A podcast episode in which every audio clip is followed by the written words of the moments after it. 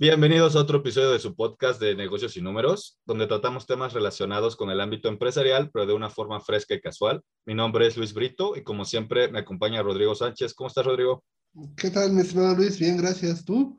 Bien, bien. Aquí la semana pasada no hubo podcast, una disculpa. Tuvimos ahí unos detalles personales, pero ya estamos de vuelta.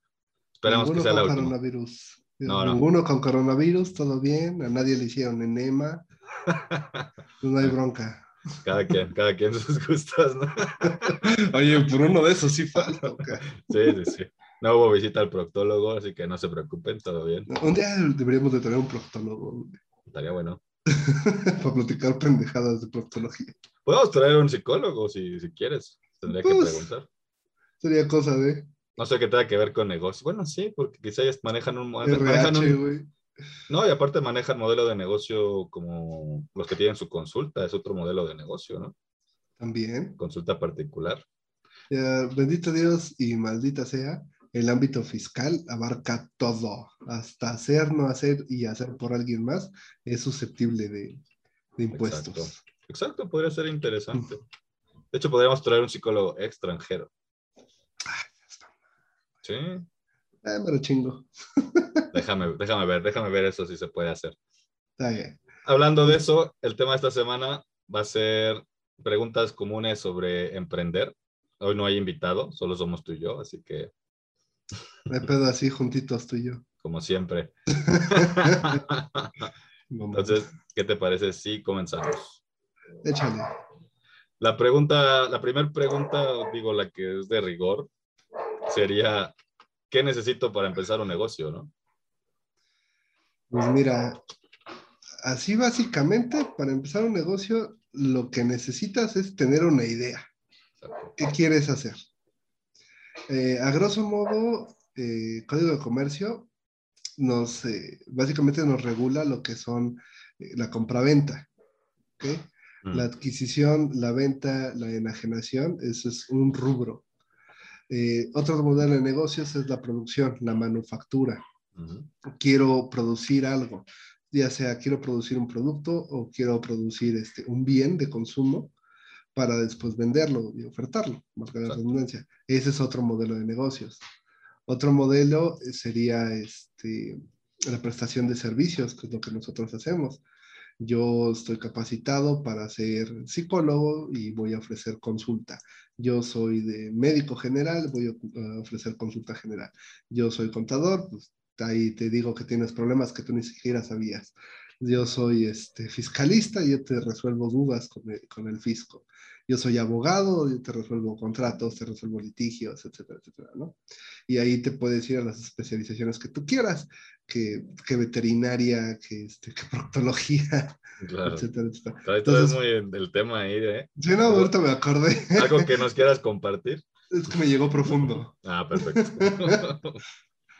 punto número uno, para empezar un negocio, lo primero que necesitas es tener una idea, una base de la cual partir, y de ahí derivamos en otro tipo de negocios, como pueden ser el arrendamiento. ¿Ok? Este, ahí puedes tener un bien mueble o inmueble que vas a rentar que, le vas a prestar los derechos a una, tercera persona para que disfrute de ellos.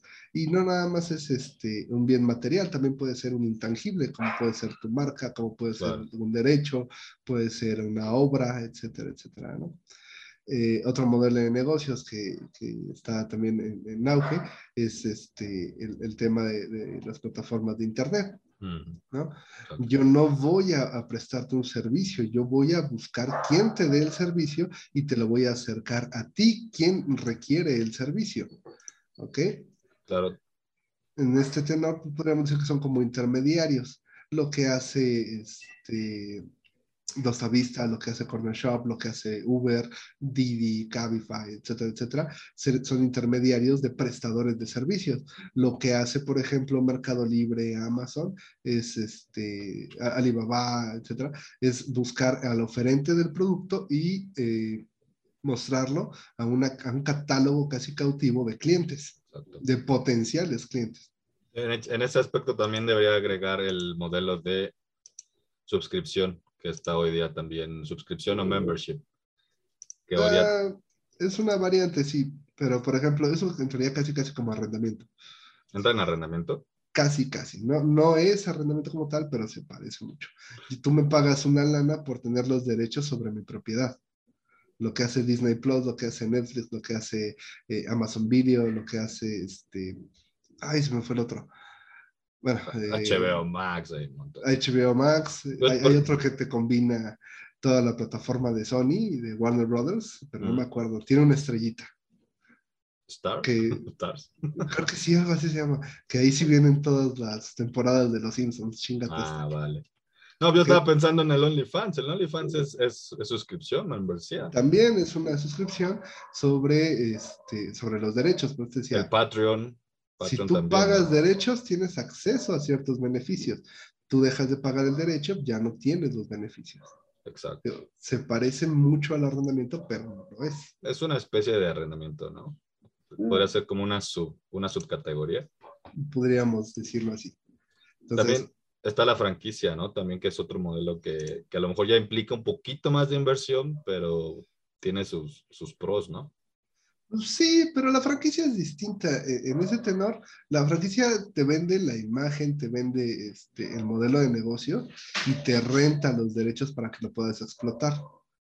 Entonces, se parece, pero es un híbrido, por así decirlo, ¿no? No, claro, pero es otro modelo, ¿no? de, hecho, hay franquicias que son muy este, quisquillosas y ellos sí, es casi, casi tú nada más pones tu nombre y tu dinero, pero tienes que hacer los procesos como ellos te dicen, o sea, ellos te dan todo, así, el know-how, y no te puedes salir de ahí, o sea, si ellos te dicen las papitas van con tres gramos de sal, no le puedes poner cuatro. Exacto. Por ejemplo, este, los purificadores de agua, que son franquicias, son así. Ellos te venden la instalación, te venden eh, la maquinaria, te venden los derechos de producción y te dicen, ¿quieres usar mi marca? Te la rento y la tienes que usar así. Lo mismo pasa, por ejemplo, con Oxo. Oxo te vende la plataforma, tú pones el espacio, tú me dices, yo quiero un Oxo ahí, el Oxo se encarga de todo y sobre las ventas ellos te dan una comisión. Y ya tu único trabajo es este, apegarte al modelo de negocio y cuidar las mermas. Exacto. suena eh, atractivo al principio, pero regularmente eso es más complicado de lo que pareciera. Sí, no, yo estaba pensando en franquicias súper grandes, ¿no? Como McDonald's. Por ejemplo, McDonald's, que yo conozca, nada más hay, he visto aquí en la ciudad dos o tres que son franquiciatarios. Todos los demás son de Alsea. Ay, son carísimas, ¿no? Las franquicias de McDonald's, de Starbucks, son... Estamos hablando de, arriba de un millón de pesos una franquicia. Son inmamables, digo, impagables. Delfines.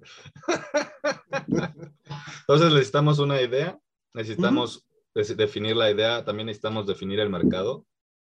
¿En dónde vamos a poner nuestro lugar? Fíjate, primero que nada pues, es la idea, ¿no? ¿A qué te vas a dedicar? Y ahora sí viene la parte importante, ¿a quién le vas a vender? Exacto. Cuando nosotros hicimos el, eh, modelo de negocio de grupo consultor, nosotros estamos eh, eh, pegándole a un sector de la población entre los 30 y los 50. Entonces ya reducimos bastante.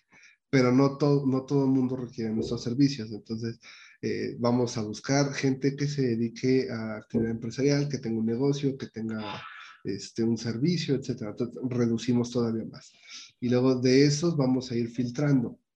Buscamos gente que le interese de entrada pues, estar al corriente con, eh, con, la parte fiscal y la parte administrativa, contable, etcétera, etcétera. Si no te interesa, pues automáticamente estás descartado. O sea, el mercado informal no es para nosotros. Y después de eso vas a hacer el perfil de tu cliente, ¿no? ¿Qué, qué clase de cliente estás buscando?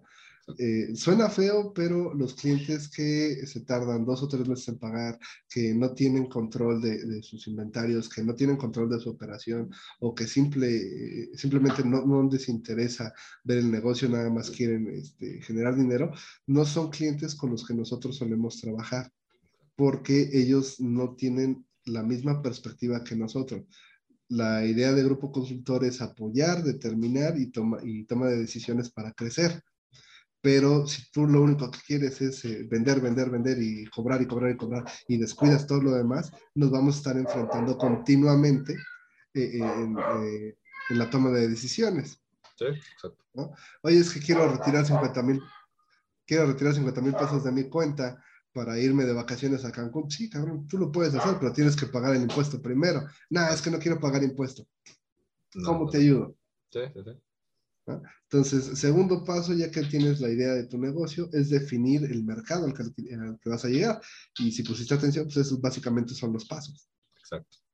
Exacto, yo siempre pongo el ejemplo de no vas a irte a vender chamarras así gruesas, gruesas a un lugar donde las temperaturas son de 35 para arriba. No, te vas a ir a poner a vender este, chamarras de piel a Guanajuato. Exacto. Ahí ya hay una empresa, bueno, hay todo un mercado de, de productores. No, te vas a poner a vender cocos en, en, Pico de Orizaba. Pero ese es otro punto, mira, estás mencionando otro punto porque también es el, en el estudio de mercado también tienes que estudiar a tu competencia. ¿Cuál es la competencia que hay alrededor? Bueno, es que estás hablando tú de un servicio, pero en un producto, ponte tú que quieras poner, como tú dijiste, una tienda de chamarras de piel y la quieres poner en Guanajuato, en León, tienes que ver cuántas, cuántos negocios de, de, piel hay ahí. ¿Les puedes competir? ahí sí les puedes competir, pero este, como bien dices, el, estudio de mercado, punto número uno, vas básicamente, o mejor dicho, forzosamente, sobre ubicación. o sea, si tu mercado es la, el transeúnte, la gente que va pasando, este, los turistas, pues vas a buscar una ubicación que sea medianamente inmediata para que sea su primera opción. Exacto. ¿Ok? Y eh, tiene costo-beneficio, ¿no? Eh, beneficio, pues le vas a vender al turista. Costo, el mercado local lo vas a descartar, porque el mercado local, tú bien lo sabes, en Ciudad de México, en el, en el centro, no le compras el primero. No. Entras, revisas precios, ves que ofrecen y te recorres cinco o seis calles o cinco o seis hectáreas, lo que mide el centro, para buscar la mejor opción. Y hasta después de como tres horas de andar caminando y buscando, te decides a comprarlo. Y si eres el primero, la mejor opción, vas con el primero. Exacto. Entonces ahí ya tienes dos aristas, ¿no? Punto número uno es el tema de la ubicación, identificando tu mercado, y punto número dos, el tema de la ubicación, identificando tu costo. Exacto. Hay casos especiales, ¿no? Como por decirme, me, me viene a la, a la, mente Cancún, ¿no? Que es para turistas y al final de cuentas también es local, porque es la única oferta que hay. Sí, pero son así como excepcionales, ¿no? Exacto. Si tú pones, este, por ejemplo, la otra vez retomando el centro, hay, hay un pasillo exclusivamente para plata y oro. Sí, exacto. Entonces, si tú pones uno de plata y oro en cualquier otro lugar, van a decir, ah, sí, está bonito, pero yo creo que lo encuentro más barato allá. Mm. Entonces, si tiene, no te puedes alejar tanto y ni te puedes poner eh, en el en el nido, por así decirlo. ¿no? Pues, dato curioso, en el centro, si, eres extranjero, te ofrecen drogas. Ah, bendito Dios. Digo, no como crees. me llamó mucho la atención. te, estaban ofreciendo, cuando vino mi, mi, novia, estábamos caminando por el centro. De Alemania. sí. Y habían los estos típicos, ¿no? De los tatuajes, de, los, lentes, y es así de, no, lentes, tatuajes, drogas. no, gracias. No, gracias, hermano. ahorita no, joven, a la vuelta. Sí, pero fueron como dos o tres y sí me llamó la atención. Nunca me había pasado así caminando yo por Madero. Jamás, o sea. O sea, no, no puedes fumar en Madero, que está la iniciativa, pero te puedes drogar, ¿eh? No necesitas fumar. ¿Quién sabe? Sorry, pero fue el dato freak. Pero bueno, entonces ya, ya tienes identificado tu mercado, ya tienes un, un estudio de mercadeo, lo que sigue pues, es la ubicación, ¿no? Entonces, ni tan afuera ni tan adentro y sobre todo eh, tener en cuenta que tu ubicación va a ser la base sobre la cual eh, vas a, a medir eh, el alcance de tu negocio, por un lado, y por el otro, tiene que ir de acuerdo al modelo de negocio. Explícame, si tú eres un consultorio este, de psicología, ¿no? no te vas a poner en una avenida y si te pones en avenida, por lo menos lo insonorizas. Entonces ya es un gasto que tienes que hacer. Caso contrario, si tú vendes llantas, no te vas a poner en, en, las entrecalles de una colonia. Buscas un lugar de mucha afluencia. Te vas a la avenida. ¿No? Sí. Es que como tal, como paso a paso... Es que no existe una guía como tal. No, porque lo que decías, tú puedes decir, es que yo quiero mi negocio de llantas, pero yo lo quiero poner aquí y ahí no va a funcionar. Mm, o sea, va de la mano decir qué, qué quiero hacer, dónde lo quiero hacer. Porque puede ser alguien que diga, es que yo quiero esta ubicación. Pues sí, pero tus ideas no sirven en esa ubicación. Por ejemplo, este, los puestos de comida, los, donde los tienes que poner de cajón son en zonas de oficinas y de fábricas. Escuelas también. en, las escuelas también. Y entonces, eh, de entrada ya tienes tu ubicación y de ahí parte tu modelo, de lo cual también va a derivar el costo de tu producto. O sea, una fondita mamalona que te cobra 80 pesos la comida, no la vas a poner en zona de fábricas, no va a pegar. Mm. Ahí el obrero va buscando algo que te cueste 35, 40, 45 ya por muy caro. Exacto. Pero la misma fondita, si lo pones en zona de oficinas, todavía te da chance de subirle a 55, 60 pesos. Sí, sí, tienes que ver también el precio. La misma fondita la pones en una plaza, de 150 no te puedes bajar. No. ¿No? Es a lo que voy. El tema es si la ubicación incide en, este, en, tu modelo de negocio, pero primero tienes que identificar el mercado. Eso es lo más importante. Oye, ya tengo eh, mi modelo de negocio, ya tengo mi idea, ya tengo mi mercadeo, ya tengo mi ubicación. ¿Qué sigue? pues hay que montarlo. Siempre les digo lo mismo. Eh, esto, de cierto modo, es jugarle al Juan Scuti. Te avientas. Oye, pero es que me piden permisos. Oye, es que necesito eh, contratos. Oye, es que me piden. Espera, porque ahí vamos a la otra pregunta. que, bueno que la, la, acabas de mencionar. ¿Qué permisos requiere empezar un negocio?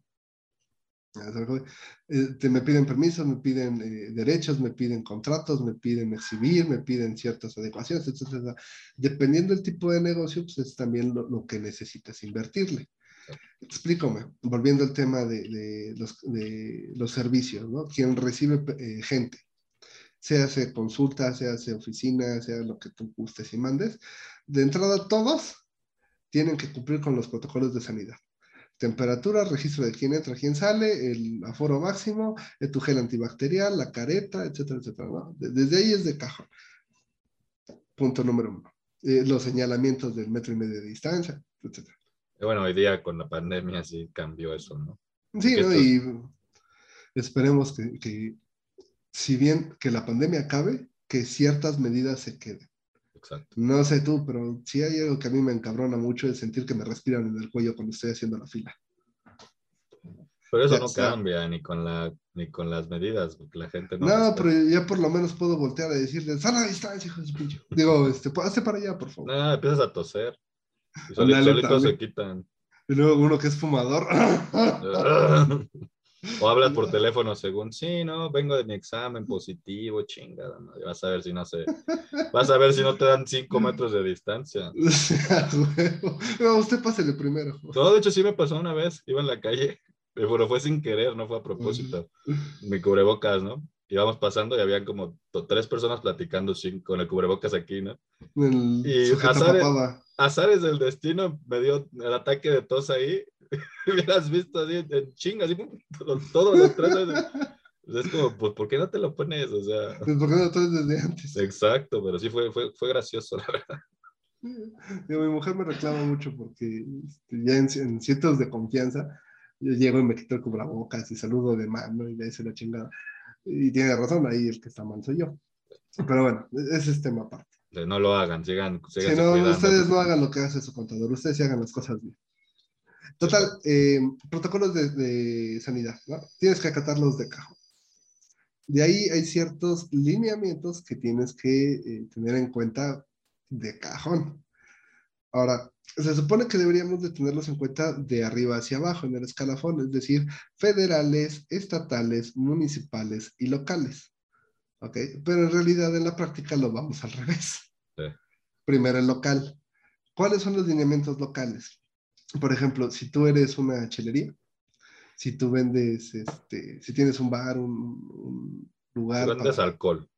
si vendes alcohol, pa' punto. No puedes estar cerca de una escuela. Ciertos kilómetros, ¿no? Tienes de. Ciertos kilómetros, por lo menos. Dato curioso: si tú eres fumador como yo, no puedes fumar cerca de una escuela. Dos calles de distancia te piden. Y luego ves a los morros de secundaria ahí fumando. Prendiendo el cigarro allá afuera. Dices, ah, chido, carnal. Yo no digo nada. Está bien. Entonces, este, por ejemplo, alcohol, tuburio, este, casas de mala reputación y así, no puede estar cerca de escuelas, no puede estar cerca de hospitales. ¿Ok? eso es en la teoría, porque en la práctica pues, sabemos que sí se puede. Sí. Te pasas por el arco de triunfo los derechos, no los pagas y vas pagando tu mordida, que no se tiene que hacer. No se tiene que hacer. Exacto. ¿Okay? Eh, por ejemplo, ahorita se me viene a la mente el caso de Hospital Ángeles, que está ahí en Lindavista. Ah, sí. Cruzas la calle, estás en la plaza y cualquier chingado restaurante te vende alcohol. Bueno, hablando del alcohol. México, México mágico. México mágico. Hablando del alcohol, necesitas permisos para vender alcohol. En ese caso sí dicen que es súper importante, o sea que lo primero que tienes que hacer es el permiso para el alcohol. Si lo vas a vender, sí. Exacto. Si no lo vas a vender, eh, quítate de broncas. Segundo, uso de suelo. Oye, es que yo tengo un, este, un negocito, una, tiendita que adecue en el garage de mi casa. Ah, pues vas a tener que ir a, la delegación a tramitar tu uso de suelo mixto. Sí. Eh, porque a lo mejor la gente no sabe, pero sí el uso de suelo es importante porque hay, hay lugares que están eh, específicamente para vivienda, hay lugares que son comerciales, entonces no, a lo mejor la gente piensa, no, pues hay rento ahí. Mira, son tres usos de suelo. El casa habitación o, vivienda, el comercial, que son para oficinas, locales, expendios, etcétera, y el industrial, que son para fábrica. Salvo que pongas una fábrica, no ocupas el tercero. Exacto. Pero el comercial, todo el mundo este, le, tiene miedo al principio, pero es muy barato. Un localito de unos 15, este, 15 por 10 te sale como en 2.500, 3.000 pesos. O sea, sí es barato. El trámite es tardado, pero es barato. A mí no me ha tocado aquí, pero me tocó en Chile cuando la cafetería. Y sí, ahí tienes que... Es importante que revises cuando estás haciendo alguna, estás rentando o estás traspasando algún negocio, que sí te, te, fijes que, bueno, por lo menos sea, pero me imagino que es igual aquí, ¿no? Que el uso de suelo, el permiso del uso de suelo sea comercial. Y si no, te toca ir y hacer el trámite. Digo, ¿qué va de pagar este, 2.500, 3.000 pesitos por, eh, pesitos por un local a pagar tus mordidas de 1.000, 2.000 pesos mensualmente? Sí, no, no. El permiso de suelo se, se costea en un mes. El uso de suelo, perdón, se costea en un mes. En cambio, este, andar pagando la mordida, pues ya no te sale tan, tan adecuado. De ahí se deriva otra cosa. Ya que tienes el uso de suelo que tienes que exhibir, que, que tienes que tener ahí a la mano para cuando llegue la autoridad decir, a ver, permisos, aquí está tienes que hacer los cambios en eh, suministro de agua y en energía eléctrica. Entonces, ya con tu uso de suelo te vas a CFE. Por ejemplo, en el caso de las tienditas que ponen en el garage, te tienen que hacer una toma específica para la tiendita, porque el costo es diferente. Pero, por ejemplo, en casa habitación, el costo mínimo creo que son 50 pesos, una cosa así. ¿No? Pero para comercial el costo mínimo ya se eleva brutal, ya son como 200, 250. ¿no? Y el tema del agua para casa habitación es baratísimo, 10 pesitos. Pero para comercial ya es una lana. Hace muchos años un gran negocio eran los autolavados. Ah, sí. No ocupabas nada. Tramitabas tu uso de suelo barato y te pedías este bueno, registrabas en tesorería, que ya tienes tu uso de suelo, ibas a, con agua y decías, oye, pues cámbiame la, eh, la toma, güey, cóbrame lo que es y ya, vámonos. Oye, pero es que te gastas eh, 8 mil, 9 mil pesos de agua al mes. Sí, carnal, pero al mes entran como 50 bolas. Ahora, este, con las regulaciones, por ejemplo, con agua nos dice, ya no voy a suministrar para autolavados. ¿Quieres agua? Pide tu pipa y paga la pipa porque es mucho el consumo que... Exacto, entonces, y tiene que ser agua tratada, ya no se vale este, agua eh, corriente. Sí. Entonces sí me encareció un poco el, el tema de, los costos, pero aún así sigue siendo un buen negocio. y me entorpeció un poco el proceso, pero cosa de que te administres más o menos lo que hacen las gasolineras. O sea, diariamente yo le calculo que vendo 500 litros de gas, bueno, pues diariamente me voy a pedir 500 litros de gas. Exacto. Oye, ya va a ser quincena y en quincena todo el mundo carga, ah, ¿sabes qué? Pues pídete mil litros este, mm. para la quincena. Sí, sí, sí, eso ya va con la operación, te vas dando cuenta. Exactamente. Ya tienes tu permiso de uso de suelo, ya tienes agua, ya tienes luz, ya tienes el de alcohol, si vendes alcohol, ya tienes que irte por el de bomberos.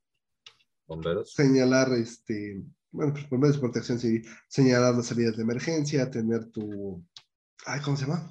El, el extintor. Ah, bueno, que pase la prueba, etcétera. Y ya con eso también lo exhibes y vámonos. ¿Cuánto te cuesta? De protección civil. ¿cuánto te cuesta? Ese dato no me acuerdo, canijo. Pero la última vez que lo hice creo que estaba como en 1500. O sea, también es relativamente barato. Oye, ya tengo protección civil, ya tengo este, agua, luz, ya tengo el registro de la tesorería, ya tengo mi permiso de venta de alcohol, etcétera. Ah, pues ahora nada más regístrate en las tesorerías de, tu localidad, de tu municipio, vas y te registras como el negocio tal y das tu nombre comercial. Eh, miscelánea, no sé, miscelánea el árabe. Este, chelería del compadre. Tortas el güero. Oye, pero ahora que lo mencionas, nos saltamos algo, ¿no? Porque también tienes que crear la sociedad. Ah, es a lo que voy. Entonces te decía que deberíamos de verlos de arriba hacia abajo, pero los vemos siempre de abajo hacia arriba. Ya que te registraste, te vas a empezar a topar con tus primeros eh, problemas federales. Necesitas registro, registro federal de contribuyentes o causantes, tu RFC. Para los locales, sin broncas lo haces con el CURP y sin broncas lo puedes hacer sin RFC. Pero pues, sí, sí es importante que lo tengas en cuenta tienes que registrarte en el SAT, tienes que darte eh, de alta tus obligaciones y empezar a tributar de manera este, correcta, ¿no? Presentar mensual o bimestralmente según corresponde tus ingresos, tus gastos, estar pidiendo tus facturas, comprobarlos, de cajón tienes que tener estado de cuenta, Oye, yo soy persona física, ah, pues, tú persona física eres tu propio empleado sin bronca. Oye, es que yo construí una, constituí una sociedad. Ah, bueno, pues ninguna sociedad funciona sin empleados. Automáticamente constituyes una sociedad, una de dos, o le pagas a tus socios porque están haciendo las funciones, o le pagas a un empleado y lo metes al seguro social. Y ahí ya nos derivamos en otro tema. En el, el apartado laboral, punto número uno, siempre es importante seguro social. Mm. ¿ok? Te lo marca Código de Comercio, te lo marca Ley de Trabajo, te lo marca Código Fiscal, te lo marca Código Civil, te lo marca la Ley del Seguro Social, o sea, si no lo haces, ahí sí las multas empiezan a ser grandes. Volvemos al tema, estos ya son federales. Sí, sí, sí. ¿Ok? Y ojo, al ser federales, si tú incurres en un delito, ergo se convierte en un delito federal. Sí ya no hablamos de tres pesitos de multa, de que vas a pagar este, tu multa de tres mil pesitos, de cinco mil pesitos, sino que ya estamos hablando de que ya vas a pagar eh, de, por lo menos así, jodido 20, 30. Ya ahí empieza a ser muy divertido el tema de, costo-beneficio. Ahora yo, contador, pero pues es que, ¿cuánto les pago a mis trabajadores? Pues mira, de entrada tienes que checarte eh, ¿cuál es el rubro? No, pues son obreros. Ah, pues mira, el mínimo es el salario mínimo general, si es que no estás en zona fronteriza. Oye, pero es que son auxiliares de administración, son costureras, son estos, son zapateros, son herreros, eh, son llanteros. Ah, pues sabes qué, ahí nos vamos a otra tablita que se llama salario mínimo profesional. Mm. ¿Ok? Eh, que el salario mínimo profesional, el más barato, me parece que está como en 149, una cosa así, el más alto está en 213 diarios. Sí, por día. Entonces, ¿cuánto le tengo que pagar? Tienes que checarte estas tablitas. Ahí es donde propiamente nosotros entramos ya para la toma de decisión. Exacto. Oye, ya sabes cuánto le vas a pagar. Perfecto. Haz de su contrato, inscríbete en el RFC, tramita tu eh, registro patronal, empieza a timbrarle sus nóminas. De cajón, todos los contribuyentes tienen que tener cuenta bancaria. Entonces, ahí tienes otro trámite que hacer. Ya no se puede pagar como antes, ¿no? No, tú lo puedes pagar en efectivo, pero tienes que tener la cuenta bancaria. Ah, o sea, ¿sí se puede pagar todavía en efectivo? Sí. Ahora, por ejemplo, ahí hay un mito. La nómina, se, me marca la ley, se debe de pagar en efectivo en el lugar de trabajo y en horario laboral. Mm. Salvo acuerdo en común manifiesto, es decir, que por escrito te firma el trabajador diciendo, acepto que me hagas transferencias o que me deposites. Mm. Mira, es interesante. Entonces, hoy día la mayoría es depósito, ¿no? Exacto, pero chingate esta, en los contratos, eh, tú cuando trabajabas en tu contrato sí decía que te iban a hacer transferencia y que lo aceptabas. No me acuerdo, pero creo que no, ¿eh? Por ejemplo. No me acuerdo, porque nada más decía el sueldo, el horario y ya, o sea, no, te decía nada acerca de depósito. Ahorita con el tema del REPSE, del registro de, este, de proveedores especializados, tus contratos que tienes que manifestar en Seguro Social, sí tienes que identificarle todo, ¿no? O sea, primero las declaraciones, que es quién es quién y qué chingados van a hacer, y ahora sí vámonos a las cláusulas. Y en las cláusulas, ahora sí tienes que identificar el puesto, el horario de trabajo, el lugar de trabajo, los días de pago, cuánto ganas diario, porque lo que marca la ley es cuánto ganas diario, no cuánto vas a cobrar a la quincena o al mes cada cuándo se paga, las prestaciones que tienes, cuáles son tus funciones. Esa, a veces no aplica, pero sí. bien, bien. Oye, pues es que yo soy auxiliar administrativo. Ajá, ¿y cuáles son tus funciones? Pues, ay, lo que me pongan a hacer. No, tienes que especificar el archivo, el cargar, el mover, el ir, el regresar, etcétera, etcétera. Entonces ya, empezamos a elevar un poquito el nivel oye, ya tengo este, mi registro federal, ya tengo mi, eh, mi, registro patronal. ¿Qué sigue? Bueno, depende de tu negocio. Por ejemplo, si tú eres importador y exportador, que ya lo vimos con Moisés, pues te tienes que ir a registrar al padrón y si dependiendo de, qué parte de, importación te estés metiendo, te vas a, a meter al padrón específico. Claro. Oye, yo soy seguridad privada. Ah, pues así facilito, vete a la secretaría a sacar tu, permiso y tu fianza, papá.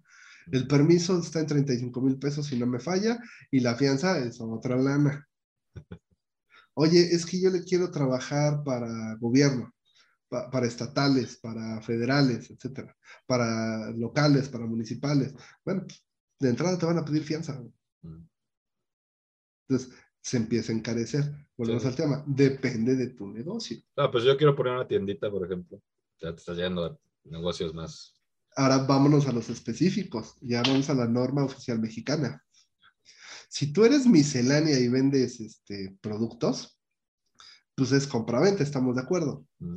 Pues yo nada más me registro, yo nada más este, me, registro en tesorería, en federal de causantes, si tengo un trabajador, pues registro al trabajador en seguro social, tramito mis permisos locales, es lo que ya venimos platicando, ¿no? Pero ¿cuántas tienditas conoces que además te venden productos eh, propios? Mm. Que la torta, que el sándwich, que la agüita. y no hay una norma oficial mexicana que te dice que tienes que demostrar el consumo calórico. ¿No hay? Sí, es lo que digo. Y también hay otra norma oficial mexicana que dice que tienes que ponerle las etiquetas cuando es exceso de azúcares. Ah, bueno, sí, sí, sí, sí, es cierto.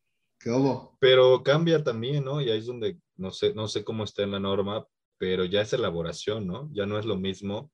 Ya no es lo mismo compra-venta, porque ya estás elaborando un producto y necesitas seguir otras normas. Siempre pongo este ejemplo. Imagínate una iglesia.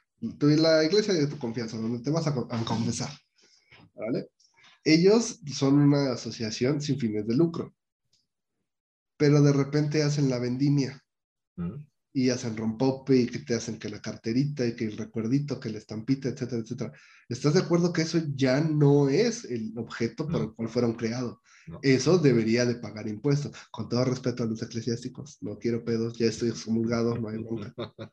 Bueno, no pagar, bueno, sí pagar impuestos, pero también podrían, tendrían que sacar su permiso y conseguir sus permisos. A mí me, a mí me tocó en la cafetería, nosotros no podíamos este, elaborar. Nosotros vendíamos, cuando le comprábamos a un proveedor ya la, la comida hecha y nada más la vendíamos. De hecho, sí, podíamos elaborar, pero ya era otro trámite, ya era ir a la Secretaría de Salud y que ellos vieran el local y que te dieran el, el visto bueno de que pudieras hacer tu propia comida. Pero mucha gente se lo pasa. Exacto, lo que voy. Si nos vamos a temas de comida, de cajón tienes que dar a salubridad, güey. Salubridad, sí. Las fonditas deberían estar registradas en salubridad y hacer sus pruebas, así como lo hacen las purificadoras de agua, que tienen que demostrar sus pruebas, según, mm. de, este, de que el agua es potable y apta para consumo humano. Exacto. Pero, pues, ¿cuánta gente conoces que lo hace? pocas. Exactamente. Ahora, siguiendo en el escalafón, vámonos todavía un poquito más arriba. Ya cumpliste norma oficial mexicana, ¿no? este, tanto las de etiquetas, las de contenido calórico, si te corresponde, la NOM 035 de estrés, etcétera, etcétera, etcétera, ¿no? Bueno, pero entonces ya teniendo todo esto, la pregunta vendría a ser, ¿qué inversión mínima necesito para empezar un negocio? Ok, volvemos muy reiterativamente a la misma premisa. Depende del tipo de negocio. Explícame. Si tú te dedicas a la compraventa, pues depende qué compras y qué vendes. ¿no? no es lo mismo el fierro viejo a vender electrodomésticos o a vender computadoras o a vender este, eh, maquinaria industrial. Claro.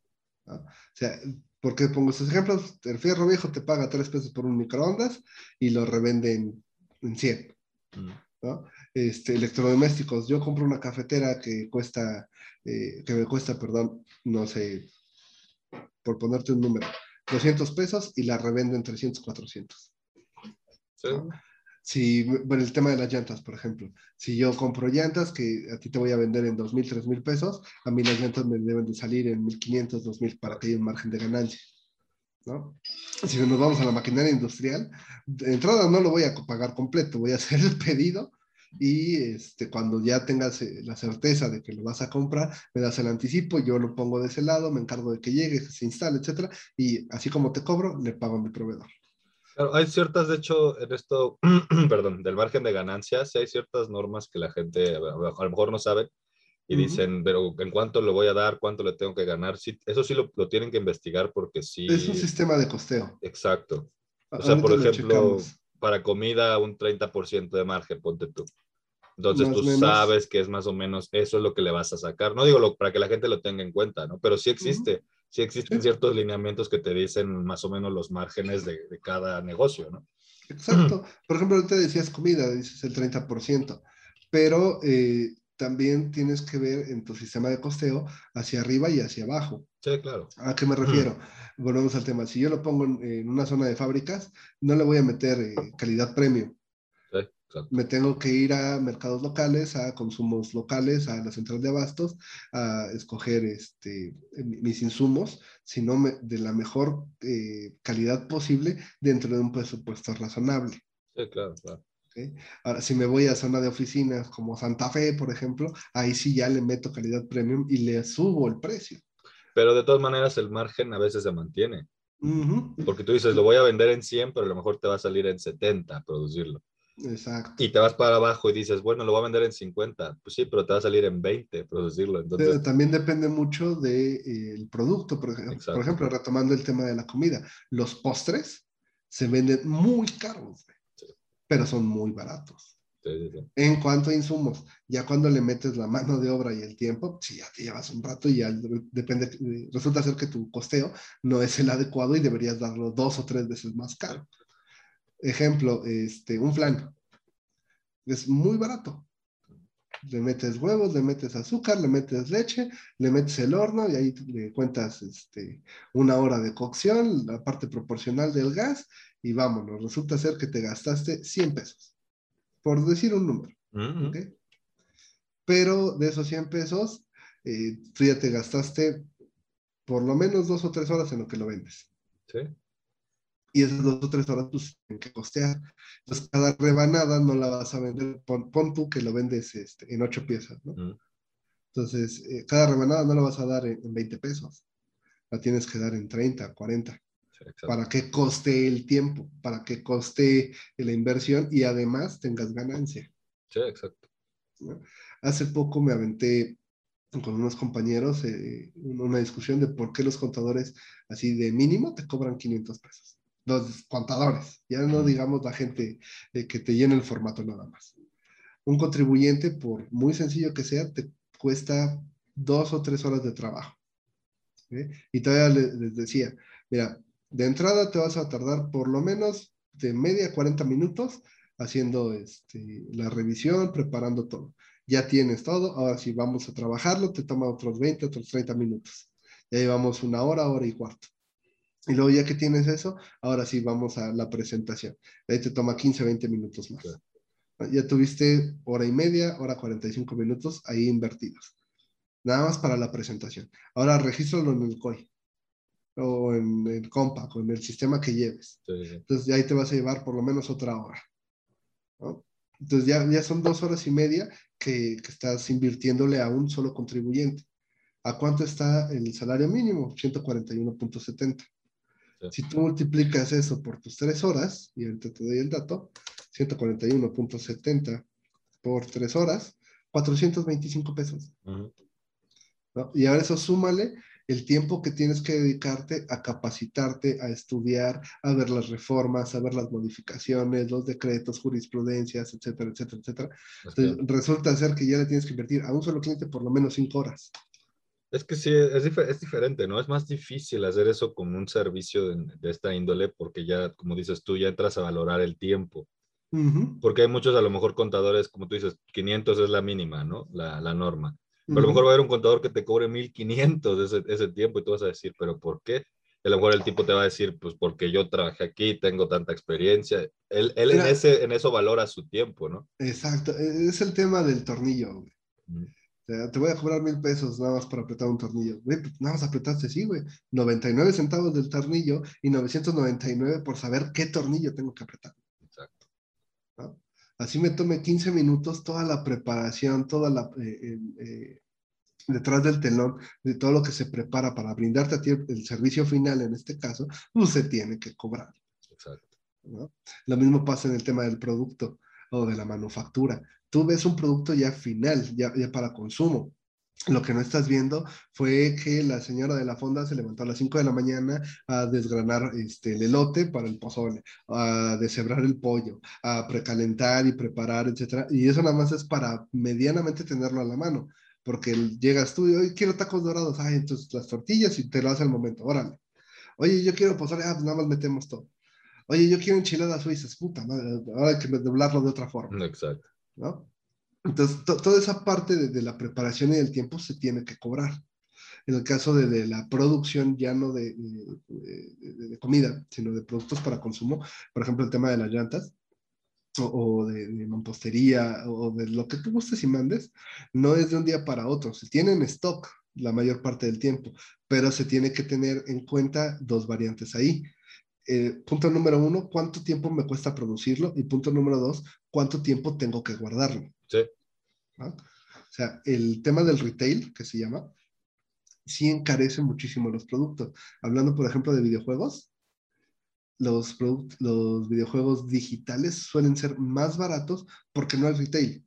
Sí, sí, sí no, no hay, este, en, español, no hay la necesidad de almacenarlos, transportarlos y distribuirlos. Ahí es directo y eso abarata un poco. Oye, pero eso que estás comentando es en un caso idílico, porque las grandes compañías, seamos honestos, las manufacturas la hacen en Asia, que es súper barata.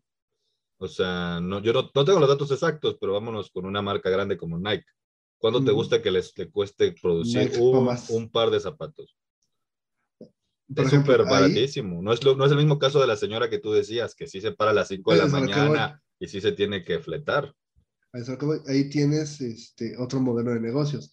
Nike de entrada, por, poner una marca, Adidas, Puma, el que tú Nada en contra de Nike. Sí, Nike. Jordan también. Bienvenido.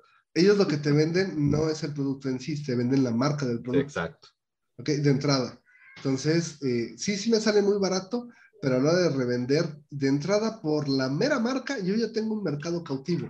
Sí, sí, sí. Entonces no vas a buscar este, algo que, a ti te, que te haga falta o que quieras. Vas a buscar lo que yo te ofrezco. Esta es mi gama de productos y nada más porque trae el emblema o logo, el logo. ya lo vas a consumir. Sí, Entonces ahí el costeo es ligeramente diferente. Pero de todas maneras, así me cueste 25 centavos el par en Asia, eh, en las manos de algún esclavo de Singapur y te lo revenden 1500, te voy a cobrar esos 25 centavos, te voy a cobrar la parte proporcional del flete, te voy a cobrar, a cobrar el costurero, te voy a cobrar el logo, la marca, etcétera, etcétera. Se vende la marca.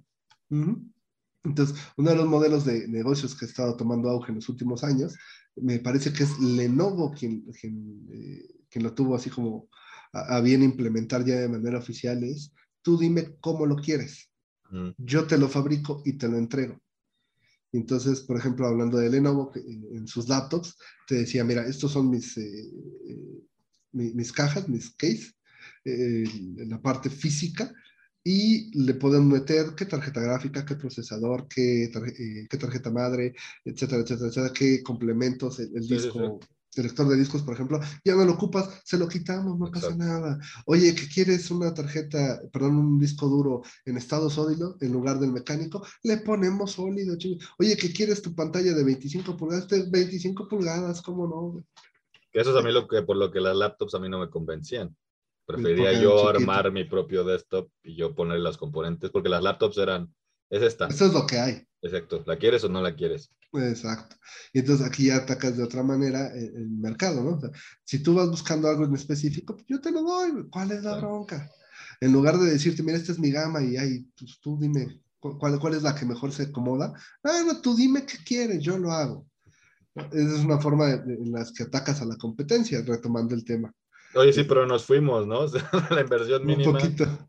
la inversión mínima. La inversión mínima ya, que tienes tu costeo, mínimamente de permisos te vas a gastar entre 5 a 7 mil pesos. así, permisos sencillos, ¿no? Si ya tú eh, requieres el permiso de venta de alcohol, por ejemplo, eh, hace muchos años estaba en 15 mil pesos, yo, yo creo que ya subió, debe estar como en 20. Eh, si requieres el de sanidad, pues, salubridad, perdón, una lanita, entonces así oscilando a ojo de buen cubero, debes tener por lo menos unos de 10 a 20 mil pesos para los puros permisos. Ahora, ¿cuánto con efecto de sonido este? Ándale. Boing, sonó. para. Verga, güey, tanto. Sí, porque yo justo acabaste de hablar y. Sí, así dijo, no, ya no quiero invertir. Ahora, te decía, dependiendo de tu negocio, si eres compra-venta, por lo menos tienes que tener un stock. O modificas tu modelo de negocios. Eh, eh, antes de invertirle a comprar para revender, primero aseguro la venta y después me surto para entregar. Se llama stock inicial. Exacto, algo así. Por ejemplo, eh, una fondita la arrancas con más o menos 35 bolas. un restaurancito, un bar, le metes como entre 50 y 70. una, una prestación de servicios, por ejemplo, este, así como especializada como la que nosotros hacemos, de consultorías, asesorías, etcétera, etcétera, la arrancas con bien poquito, con 5 mil, 7 mil pesos. Sí, eso es más. Pero para las empresas, bueno, los negocios que atienden gente, lo que te va a encarecer eh, tu arranque es el mobiliario y la instalación. Mm. Por ejemplo, se me viene a la mente veterinarias. Una veterinaria, por muy barata, le tienes que invertir por lo menos unos 20 bolas en la pura instalación. Un consultorio, eh, si tienes la fortuna de irte por renta, mínimamente te vas a gastar de entre, también dependiendo de la zona, entre 4 hasta 10 mil pesos de pura renta. Si lo haces desde cero, sí te puedes llegar a gastar hasta 50 mil pesos nada más en poner que el silloncito, que este, el, el escritorio, etcétera, etcétera. Si lo, subimos, ahora el material, te vas a gastar otros 20. Ahora, si eres dentista, que es una carrera muy, este, muy socorrida. Muy rentable. Muy rentable. Ah, por desgracia aquí en México no tanto, porque lo, pasamos a segundo plano. Oye, ¿quién habla? este, pero, eh, por ejemplo, platicando con mi dentista, creo que te gastas como 70 mil, 80 mil pesos en la instalación del consultorio y el instrumental. más aparte los permisos. Exacto. Eh, el tema de una purificadora de agua, por ejemplo, nos, tocó eh, no trabajarlo, pero nos tocó estar ahí cuando lo hicieron. Se gastaron 70 mil pesos entre permisos, maquinaria, eh, la marca, etcétera, etcétera. Entonces, ¿cuánto necesitas? Volvemos, depende de tu negocio. Es, depende, pero hay que aterrizarlo. Necesitas, necesitas tener en cuenta los permisos para abrir tu negocio. Eso, es, de entrada. Y va a depender de qué tipo de negocio, pero es lo que la gente tiene que tener en cuenta después, como dices tú, la instalación. ¿Cuánto me va a costar instalar todo lo que necesito para mi negocio? Ese es el segundo. El tercero, bueno, dependiendo, como decíamos, pero yo lo metería en instalación, que si eres compraventa, vas a tener stock, no vas a tener stock, también tienes que contemplarlo. Contablemente existe un rubro que se llama instalaciones y adaptaciones, que es ya que arrancaste, ¿cuánto te cuesta poner tu negocio en, el punto para que pueda operar? Exacto. Que es, toda esa inversión no pertenece a la operación, pero es necesaria. me, gusta checar este tema eh, con la alegoría de los coches. Si tú alguna vez has comprado un coche usado, que yo quiero pensar que la mayoría lo hemos hecho, eh, tienes que tener en cuenta los vicios ocultos, ¿no? ¿Cuánto te vale el coche? No, pues me costó 50 mil pesos. Ah, bueno. Entonces, eh, de entrada ya deberías de tener en cuenta que son 50 mil y tener otros 20 guardados para el tema de los vicios ocultos. Exacto. Con todo el respeto que me merecen, las personas que llegan con 50 mil pesos en la bolsa y dicen, me llevo el coche de 50 mil pesos, le estamos cagando. Si llegas con 50 mil, te vas sobre uno de 30. Exacto. Uno de 40. Y ya te estás arriesgando. Si tienes 100 bolas, te vas sobre uno de 70, de 80. Y esos 30 que te quedan de colchón son para el mantenimiento correctivo, que, de cajón te va a salir, y el preventivo. Entonces ahí ya se te encareció. Lo mismo pasa con el negocio. Oye, es que tengo 50 bolas para arrancar. No, no tienes 50 bolas, tienes 30 y 20 para operar. Exacto, sí, eso es lo que quería llegar, que son los gastos extra que a veces no se tienen en cuenta. Que es que el negocio a lo mejor no te va a dar ganancia los primeros 3, 4, 5, 6 meses. Entonces necesitas tener tú también un colchón para aguantar la operación. Ahí también es un, mito y una realidad, ¿no? Eh, ningún negocio te va a dar ganancias en los primeros tres años. Tienes que aclientarte. Y entonces todas las eh, utilidades que obtengas no son ganancias, son inversión. La recuperación de la inversión. Exacto, de entrada. Y así como lo recuperas, lo tienes que volver a invertir. Cuando platicaba, platicábamos con Daniel, por ejemplo, de, este, del marketing digital, o sea, ya empiezas a vender, ya tienes eh, algunas utilidades, pero estoy seguro de que si nos contaba la historia, iba a terminar llegando a ese punto. Y las utilidades hay que meterlas porque hay que pagar nóminas, hay que seguir trayendo gente, hay que vender todavía más todos los días. Oye, es que ya no, la operación ya me rebasa y este local ya no me es suficiente. Bueno, pues abrimos otro local.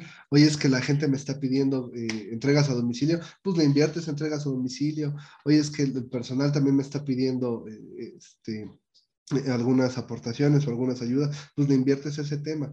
Pues por lo menos dos o tres añitos aguantando así hasta que aclientes tu, o sea, tu negocio o, que llegues a un, margen de, estabilidad que te permita ahora sí disfrutar un poco de, de, los frutos de ese rendimiento. Exacto, pero pues no, no se espante porque aquí ya estamos hablando de utilidad.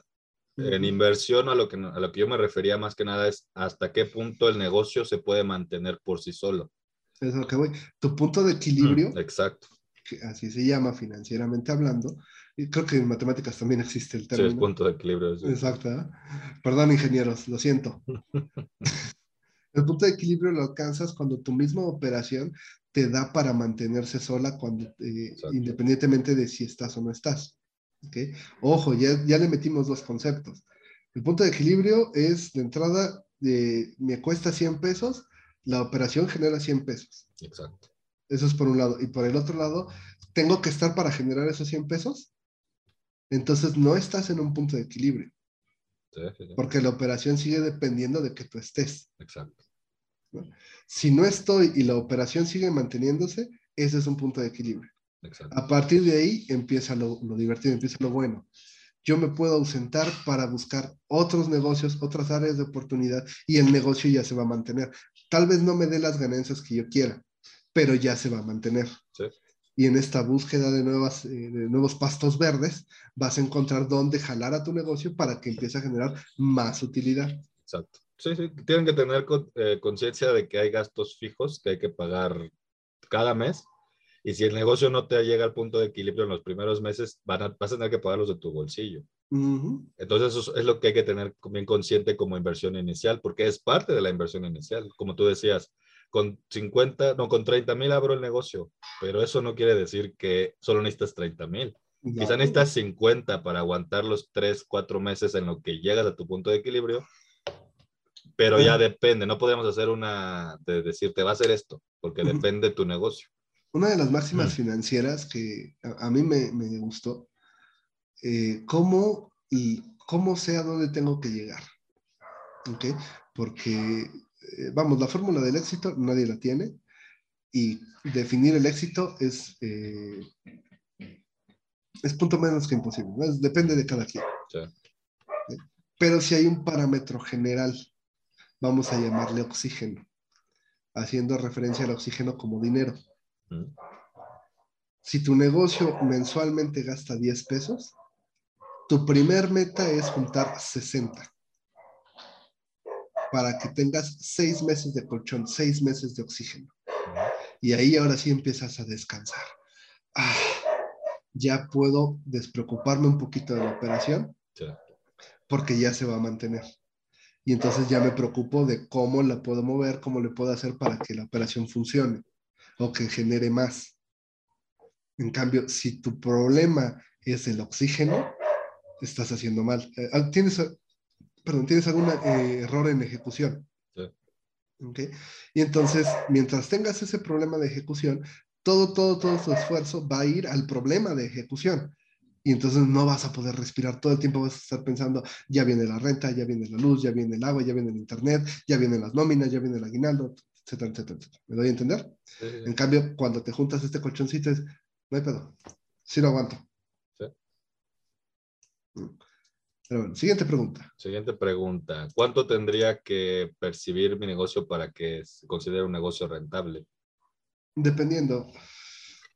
No vamos a hablar de números, vamos a hablar de porcentajes. Claro, sí. Eh, hace, muchos, hace unos años, antes de la última reforma del impuesto de la renta, había el artículo 90, la presunción de ingresos. Y el artículo 90 era bien bonito porque decía, si tú eres prestador de servicios, tu presunción de ingresos es del 50% en español. Si ganas 100 pesos, voy a presumir que 50% es tu utilidad y sobre eso pagas impuestos. Si eres manufactura, voy a presumir que es el 30. Si eres compraventa, voy a presumir que es el 20. Entonces, de entrada, pues, eh, dependiendo tu giro, dependiendo tu actividad, dependiendo tu negocio, vas a buscar los márgenes de la competencia. Y tu primer, eh, tu primer meta dentro de, la utilidad es llegar a ese margen explícame. Eh, negocios que conozco, seguridad privada. El margen de utilidad en seguridad privada tiene que ser entre el 20 y el 25%. Prestadores de servicios especializados, abogado, contador, este, licenciado notario, corredor eh, público, etcétera, etcétera, etcétera. Más o menos andamos entre el 40 hasta el 60%. Eh, oye, es que yo soy prestador de servicios no especializado. Ah, pues más o menos debes de andar entre un 20 y un 30. Veterinarias, eh, eh, cosa. Ay, se me fue el nombre. Proctólogos. Los proctólogos, ¿por qué no? No, el proctólogo entra en el especializado, entre el 40 y el 60. Perfecto. Este, eh, perdón, se, me fue. veterinarias, albañiles, etcétera, etcétera todo, eh, todo lo que tiene que ver con el trabajo material o físico, por lo menos tienes que andar entre un 25 y un 30%. Lo que es eh, algunos sectores eh, particulares, ¿no? Por ejemplo, la construcción, un margen de utilidad así bueno es del 15 al 20%. Mientras alcancen estos márgenes, se puede considerar que el negocio es rentable es muy rentable. Te estoy hablando de márgenes óptimos. Exacto. ¿Ok? Pero, oye, ¿y eso cuánto me representa? Ahora vamos a ponerle pesos. Una construcción de una vivienda, por lo menos te vas a gastar unos 15 millones. ¿Cuánto es el 15, el 20% de 15 millones? 3 millones. Ya es una lanita. Este, el prestador de servicios un abogado fiscalista penal que se dedica a sacarte del tambo porque compraste una empresa que no revisaste y resulta ser que estaba en la lista negra, historia real, por lo menos te va a cobrar unos 50 bolas. ¿Cuánto es el 50% de 50 bolas? Sí, 25 mil. Ya es una lanita. El veterinario te cobra por cortarle el pelo a, a tu perrito. Este, no sé, no tengo perros. ¿Cuánto te cobra un veterinario? Como 200, ¿no? 300 pesos.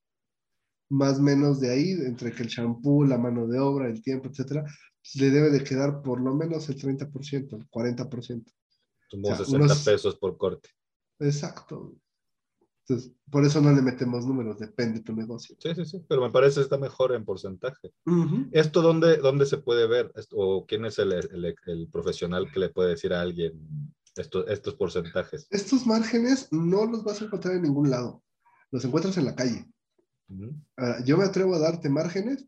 Punto número uno, por la parte este, fiscal, que es el código fiscal, ahí nos dice una presuntiva de lo que la autoridad cree y punto número dos, si tú te vas a los datos estadísticos, eh, INEGI, cámaras de comercio, etcétera, vas a ver más o menos los márgenes que, que manejan este, ciertos sectores, ciertas industrias. Entonces tú le tienes que pegar a ese porcentaje. Claro, porque eso es lo que iba, no estamos nosotros hablando de absolutos, o sea, nosotros estamos, eh, eh, porque no puedes, no puedes decir, estas preguntas no se pueden contestar tan fácil como, es que esto es así, esto es así, esto va a ser así. Estamos dando una imagen general de lo que sería pero ya depende, como decíamos, de muchos factores. Por eso mi pregunta era, la gente que quiere empezar un negocio, ¿a dónde se puede dirigir para ver todo esto de los márgenes, de la inversión? Lo puedes hacer tú, puedes este, buscar en internet, bendito sea, y puedes encontrar toda la información. Pero a la hora de procesarla, de digerirla, de, desmenuzarla, de sacarle el juguito, no necesariamente requieres un experto, lo puedes hacer tú, pero es, tienes que ser muy autodidacta. Exacto. Tienes que entender eh, por lo menos ciertas nociones básicas de finanzas, nociones básicas de contabilidad y administración, nociones básicas de, de comercio, para que tengas una idea de por dónde va a empezar. Vamos, hace muchos años queríamos poner una taquería. Y entonces pues, yo me di a la tarea de buscar qué necesito, cómo se hace, etcétera, etcétera. Y después dije, no, quiero poner un restaurante y me di a la tarea. Al final no puse ni madres, ¿no? Pero sí que me quedé con el... Comida es jodido. El negocio de la comida me respetos es muy, para el que muy empiece. cansado. Sí. Por cierto, Kiki Delis, ahí te mandamos saludos, Ricardo. Muy rica la comida. Yo quiero ponerle una taquería, pero no me deja. es que, chingate esta, la de los tacos, güey de entrada tendrías que levantarte 3, 4 de la mañana para ir a comprar el material.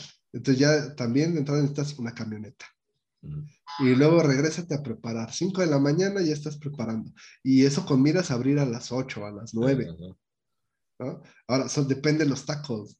Si te vas por tacos de, pastor, un trompo, depende de dónde los veas, te tardas como dos o tres horas en preparar eh, la salsa. Sí, sí, sí y luego barnízala y luego métela a coser. Entonces, si bien te va, te tardas unas seis horas antes de poder ofertar tu producto. ¿No? Sí, sí, sí, es correcto. Ahora, volvemos al tema del mercado. ¿Quién te va a comprar? Perdóname, pero a mí a las 8 de la mañana no se me antojan los tacos de, pastor, güey. No, no, temprano. Ni los de asaba. No, temprano no. Igual y se me antojan unos tacos de guisado. De canasta. Unos de canasta. Entonces ya tienes que ir viendo ese tema. Por ejemplo, en Las Crónicas del Taco, no sé si la viste en Netflix. No, lo vi en el, no, lo he visto el, el documental, pero sí sé que existe, sí he escuchado. velo, pero velo ya comido, porque te va a dar hambre. Los cuates que hacen barbacoa. Recomendación, Las Crónicas del Taco Netflix. Sí, buenos, gordo Props. los, los cuates que hacen barbacoa se levantan a las 4 de la mañana a prepararlo para que a las 9, 10 empiece a salir. Y eso es entre semana. Ya cuando es fin de semana, a la 1, 2 de la mañana lo empiezan a meter para que a las 6, 7 ya lo puedan vender. O sea, si, si es un buen margen de ganancia, barbacoa eh, particularmente hablando, le ganas entre el 40 y el 50%, pero por todo el tiempo que le tuviste que meter, por eso son caros. Sí, no, sí, sí, sí, depende mucho. Pero pues ya más o menos te quedó claro, ¿no? Cuánto es lo que se necesita. Más o menos quisiera pensar. Sí, ya, ya como dices, si, si la gente es autodidacta, lo puedes buscar la información en internet más o menos Si no eres autodidacta y quieres ayuda, te puedes acercar a cualquier administrador, te puedes acercar a un contador o, cualquier financiero. Que en estricta teoría los contadores deberíamos ser financieros, pero no a todos les gusta, la mayoría se van por fiscal. Sí, claro. Y entonces, si tú le preguntas a un contador que, que, su área de acentuación es fiscalía, te va a decir, ah, pues tú le ves, tú le mueves, ahí como tú veas. Te puede decir con, este, con, con, alguien de tu confianza que tenga un negocio similar o que ya tenga un negocio para que te vaya platicando la experiencia. Si no, pues también hay chingos, no somos los únicos ni los detergentes, que, de, programas que te pueden ayudar, que te pueden asesorar, que te pueden dar una idea, etcétera, etcétera. De hecho, sí hay profesionales, ¿no? Que se dedican a, hacer un plan de negocios, ellos te hacen el plan, te hacen toda la planeación y te lo presentan y tú ya sabes si lo ocupas o a lo mejor nada más ocupas la información, porque a veces... A veces está bueno que te, te explique un experto y después tú digas, ah, bueno, ya más o menos lo entendí, ahora lo hago yo a mi forma, ¿no? Por ejemplo, la plática que tuvimos con Gustavo, me encantó su frase. El cliente tiene la razón, el cliente en algún momento va a perder la, razón. Tú puedes ir con el experto, pero eh, como Jurassic Park 3, si no lo han visto, véanla. ¿Qué caso tiene contratar a un experto si no le vas a hacer caso al experto? Jurassic 3 es muy mala, disculpa. Pues es la onda. Todas las de Jurassic Park. ¿Por qué te llevas un paleontólogo a una operación de rescate? O sea, Porque voy a combatir dinosaurios. Pero los paleontólogos no combaten dinosaurios, llévate Pero te va a decir qué dinosaurio es el que te pues está comiendo. Pues le hablas, llévate a Lara Croft, llévate a Indiana Jones, una persona así. ¿Te acuerdas de la Jurassic Park 2? Que va el cuate cazando dinosaurios con su libreta. Agárrate al, al que tiene cuerno de Elvis, al fraile. Eso era lo. Pero bueno. Ah, nos este, distrajimos del tema. Exacto. Pero, si quieres contratar a un experto, tú tienes que ir a sabiendas de que el experto te va a dar su opinión y una fórmula relativamente probada. No te va a decir, vamos, no te va a vender una fórmula de éxito que sea infalible sobre la marcha puedes hacer ciertas adecuaciones, pero no a tal grado que termine siendo una idea completa diferente, completamente diferente a lo que el experto te dijo.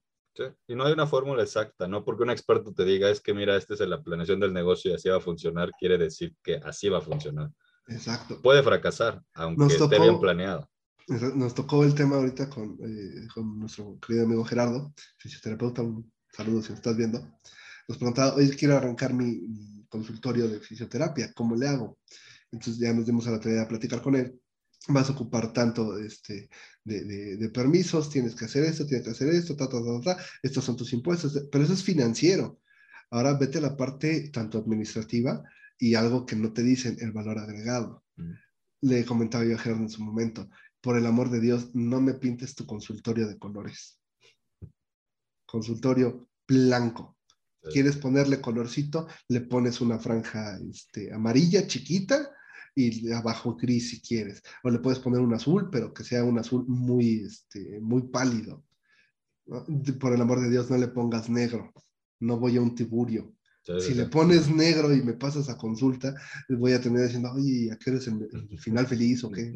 ¿Viene incluido? Sí, sí, sí. ¿Eh? mismo, aplica también para eh, ciertos sectores. Una fonda, difícilmente vas a ir a una fonda que sea negra. Te vas a una fonda que tenga un colorcito rojo, que tenga un colorcito amarillo, café, blanco es poco usual por el tema de, la sociedad, etc. Y si no, pues cópiate McDonald's, güey. Todos los McDonald's son cafés. Sí, sí, sí.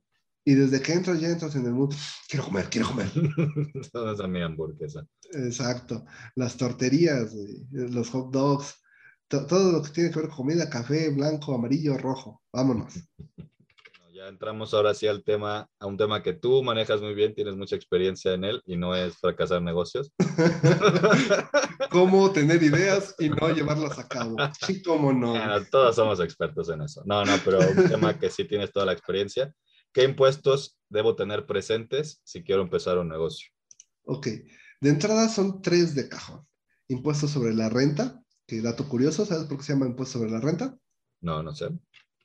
Bueno, cuando se instauraron los impuestos, eh, el impuesto a los ingresos, se iba sobre el margen de utilidad y entonces a la utilidad se le llamaba renta. Entonces, por eso aquí en algunos países de Latinoamérica todavía se, este, le dice a la utilidad, se le llama renta, en España se le llama impuesto sobre la renta, de ahí nos vamos eh, a eh, países de, de, anglosajones, etcétera, básicamente es el mismo impuesto, impuesto sobre la utilidad. Tax over the... Exacto. Bueno. Ahora, eso no es el, término correcto. Yo sí, sí, a huevo, lo que él dijo. Okay. Y también tienes un impuesto al consumo, que es el impuesto al valor agregado. El IVA. El famoso IVA 16. Ya no tenemos las tasas del 11%, eh, pero sí tenemos por ahí unas retenciones, cero y exentos. ¿Ok? Y dependiendo tu negocio, también tienes el IEPS, Impuesto Especial sobre Productos y Servicios. Ese no es tan común. No es tan común, pero sí es muy usual. No, claro, digo, pero en que la gente lo conozca así como, como cultura general. ¿Sabes quién lo tiene que manejar?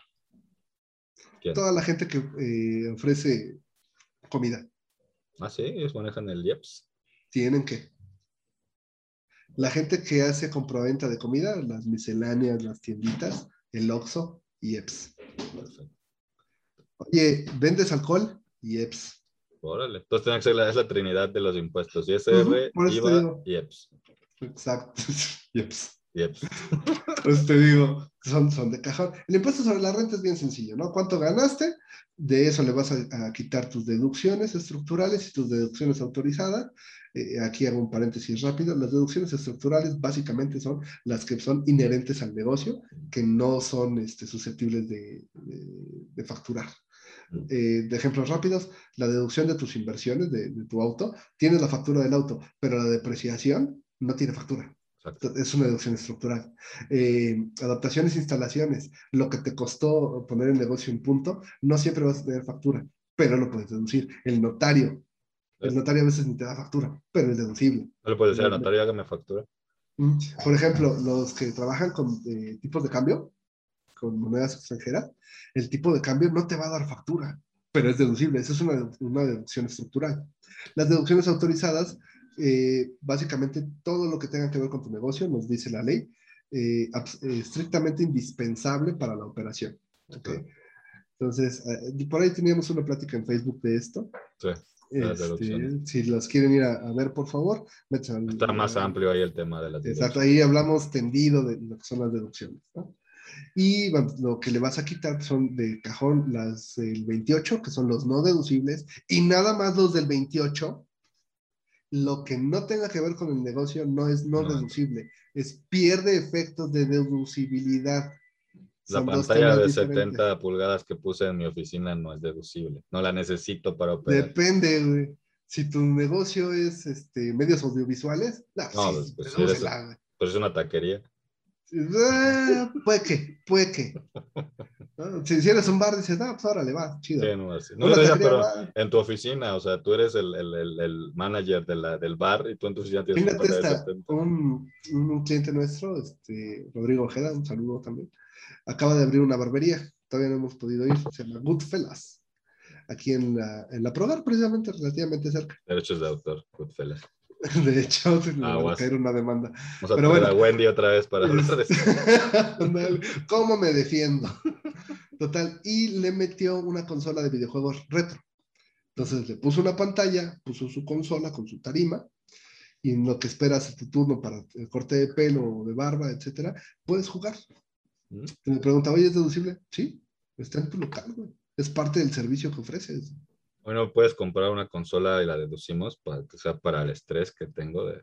NAM 035, ¿cómo no? Pero tiene que estar abierto al público en general. Por ejemplo, me tocó escuchar un, este, un médico.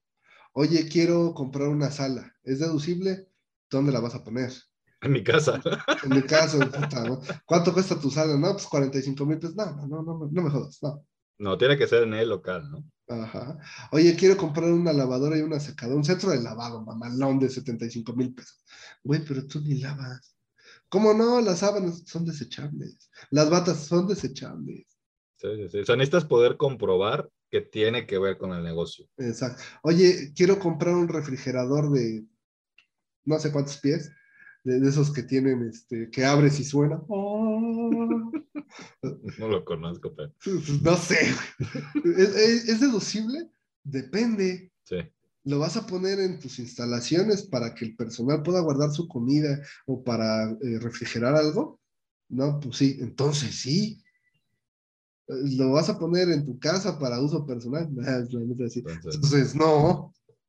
Es que no es tan difícil, no es tan difícil las deducciones, ¿no? O sea, cuando empiezas a hablar de temas contables, la gente sí se puede espantar.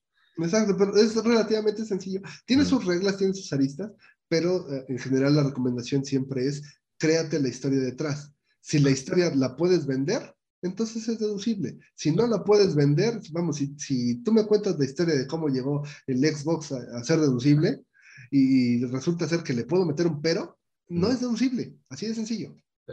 Mi viaje a las Bahamas, ¿no? Sí. ¿Y qué hiciste en las Bahamas? Ah, es que fui a tomar unos cursos y fui a un simposio. Ah, entonces, pues, pues. No, pues es que me lleva a la familia para, para que mi niña conozca el mar. No, pues no. Es Interesante. Pero si quieren ver más de eso, está en Facebook el, el capítulo de puros deducciones. Por favor, métanse a Grupo Consultor 824 en Facebook, denle like, compartir y así. Yo creo que ya se nos acabó el tiempo.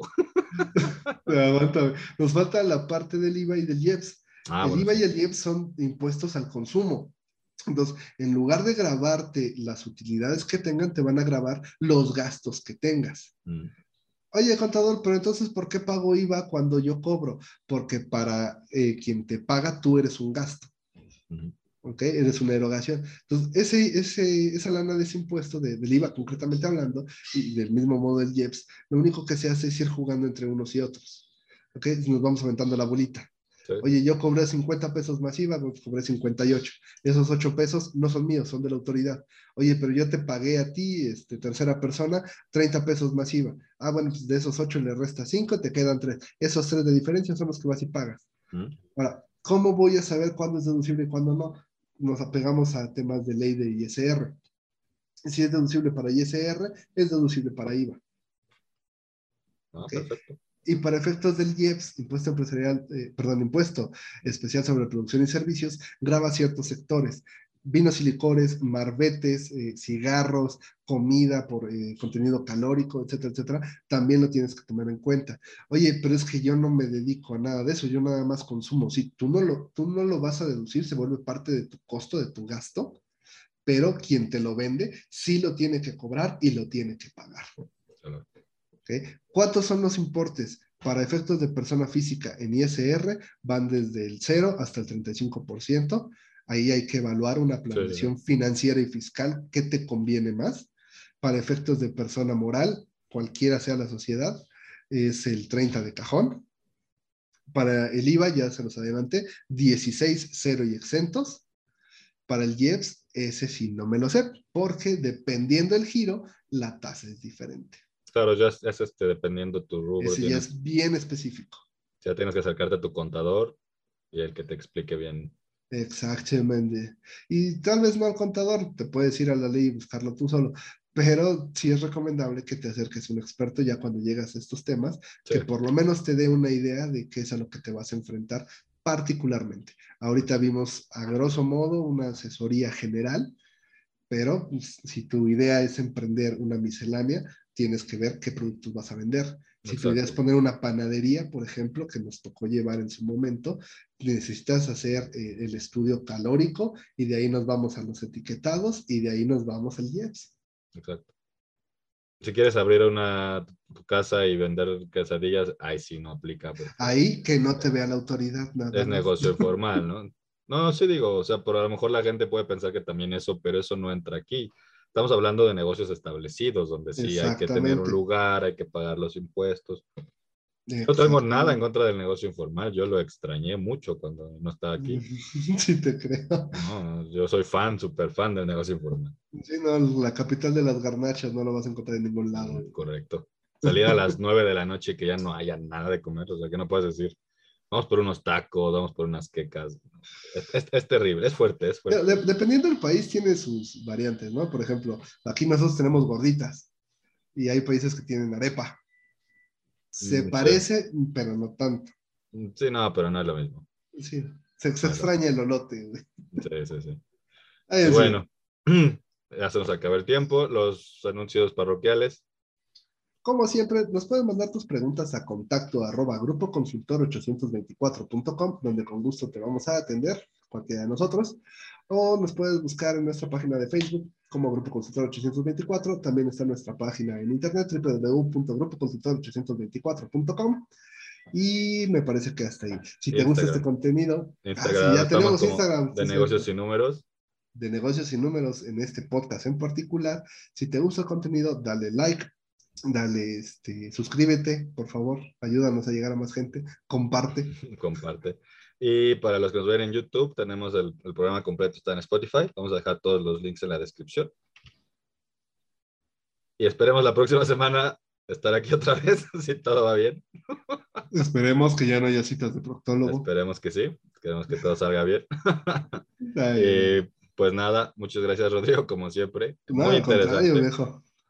Pues, de aquí nos podemos extender horas, horas. Cualquier tema que agarremos pasa lo mismo siempre. Es más, chingues esta.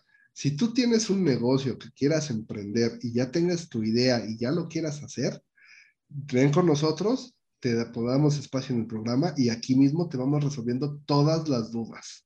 Ah, eso me gusta, fíjate, sí. Manden, manden un mensaje, ya sea a YouTube, Facebook, Instagram o al correo que ya mencionó Rodrigo.